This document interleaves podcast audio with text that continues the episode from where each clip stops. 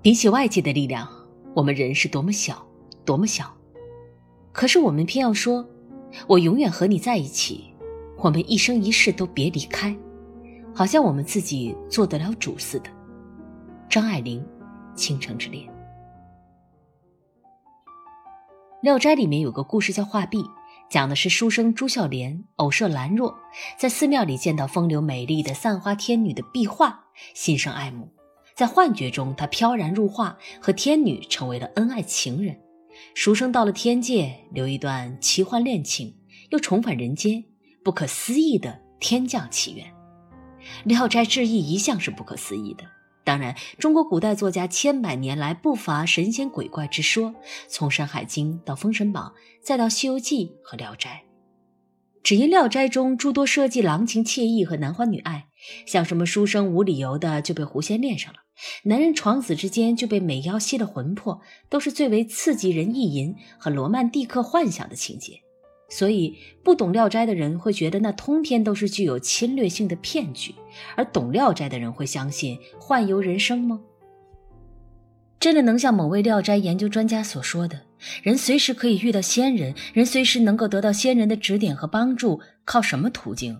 幻游人生，只要你大胆想象，一切就迎刃而解。这话是不是有很浓的鸡汤的味道？又是不是很不讲道理？其实何止我们古代的志怪小说家不讲道理，现当代的通俗小说家又何尝不是呢？金庸小说里的女主角几乎个个绝美、聪颖、性情剔透，惹来男主角无缘由的为之癫狂。我至今无法自拔的是，为何乔峰死恋着死了的阿朱，却抵死拒绝比阿朱还要美丽、还要聪明又对他痴情的阿紫呢？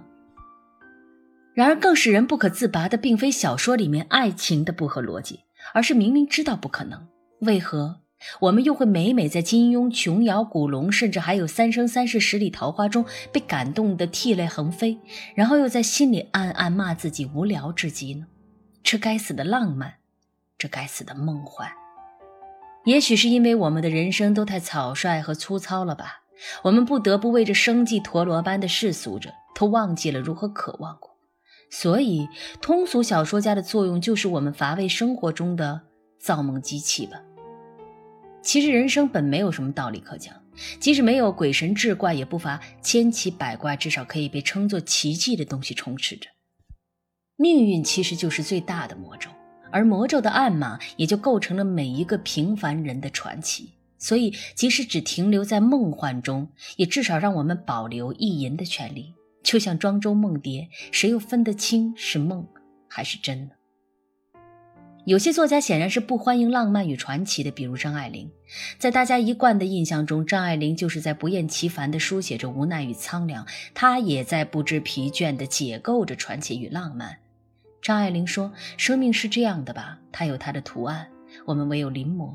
所以夕阳有这话：让生命来到你这里。”这样的屈服，不像我小说里的人物那样不明不白、猥琐难堪、失面子的屈服。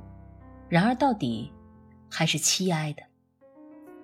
张爱玲笔下的凄哀，从《第一炉香》开始，那是她发表的第一篇小说。美丽纯真的上海少女葛薇龙，为了继续求学，投奔她的富豪姑妈梁太太。在这期间，她爱上了风流浪子乔七乔。这本可以是类似王子和灰姑娘的桥段，可以浪漫的让读者肝肠寸断。两个人冲破重重阻碍，终成眷侣。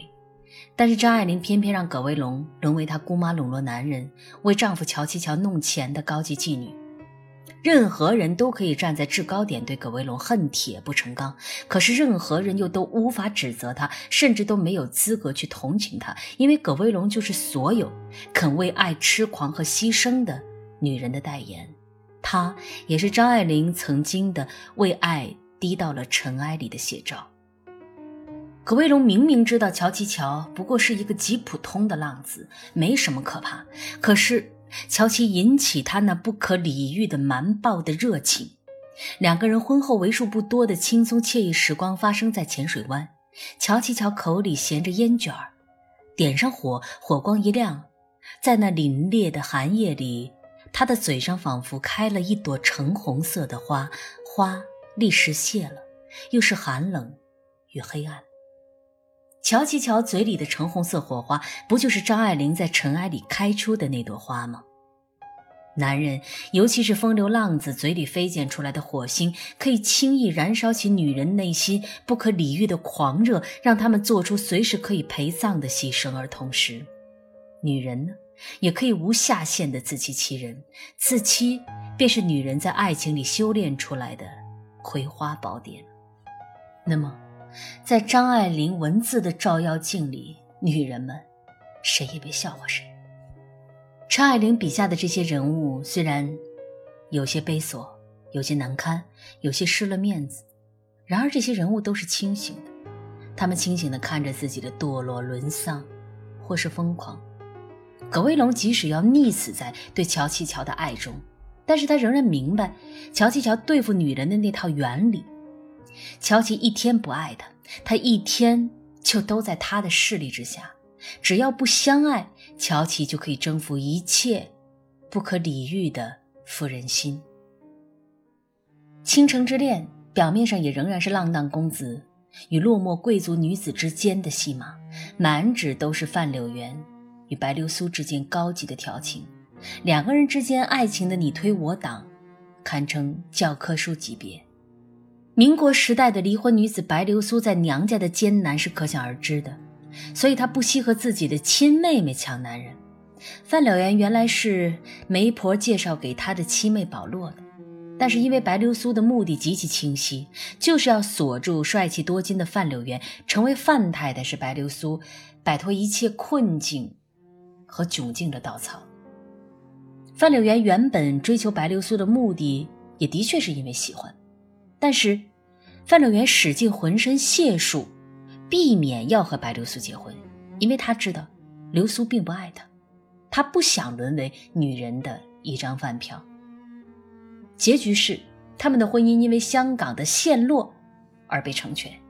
一场战争的降临，突然让两个爱情里的数学高手彼此放下算计与戒备，在战火中活下去成为了唯一的命题。是这个命题成全了他。在白流苏刚到香港的时候，范柳原就在浅水湾的一堵墙面前一语成谶。他说：“这堵墙不知为何让我想到天荒地老那一类的话。有一天，我们的文明整个毁掉了，什么都完了，烧完了，炸完了，贪完了。如果我们那时候在这里遇见，也许你会对我有一点真心，我会对你有一点真心。”范柳原知道。他们之间，除非这世界变成废墟，否则无法交付真心。世事洞明皆学问，人情练达即文章。写《倾城之恋》的时候，张爱玲只有二十三岁啊！这个女子真是通透的，令人绝望。张爱玲好像从未说出过什么，即使知道这个世界的千疮百孔，也仍旧要深爱的话。他只是清醒的在笔下人物中。投射着自己的视角，即使终究是悲凄的，但那仍旧是我们人生中不可多得的真实镜像。浪漫之于张爱玲，其实也是深藏其中的。即使张爱玲的那一套失落的逻辑严谨的要命，看似无懈可击，就像我们都急于陷入自己的命运中，试图找到借口去堕落那样。但是，作家自身的生活和其作品。也许运行着两套逻辑，笔下的人物如果是失意的，那也许只是作家自己一时的失意而已。我一直觉得每一位作家都是强悍无比的，即使那些选择自杀的作家，试问还有哪一种勇气比结束自己的生命更加巨大和汹涌的呢？冷静和苍凉又何尝不是作家躲藏深情的一种方式？这世上，没有哪一种写作是不掏干灵魂的。也许情深不寿是这世间给予情深者最大的诅咒，可是谁又能不和魔鬼交换灵魂呢？读懂张爱玲的会明白，她的笔端流淌着极致的浪漫，那至少是发生于生活中的彻底的绝望之后残存的。热情的意淫。我是上官文露，下期读书时间我们再会。如果你想查看这期原文，你可以在微信中搜索公众号“上官文露读书会”。再会。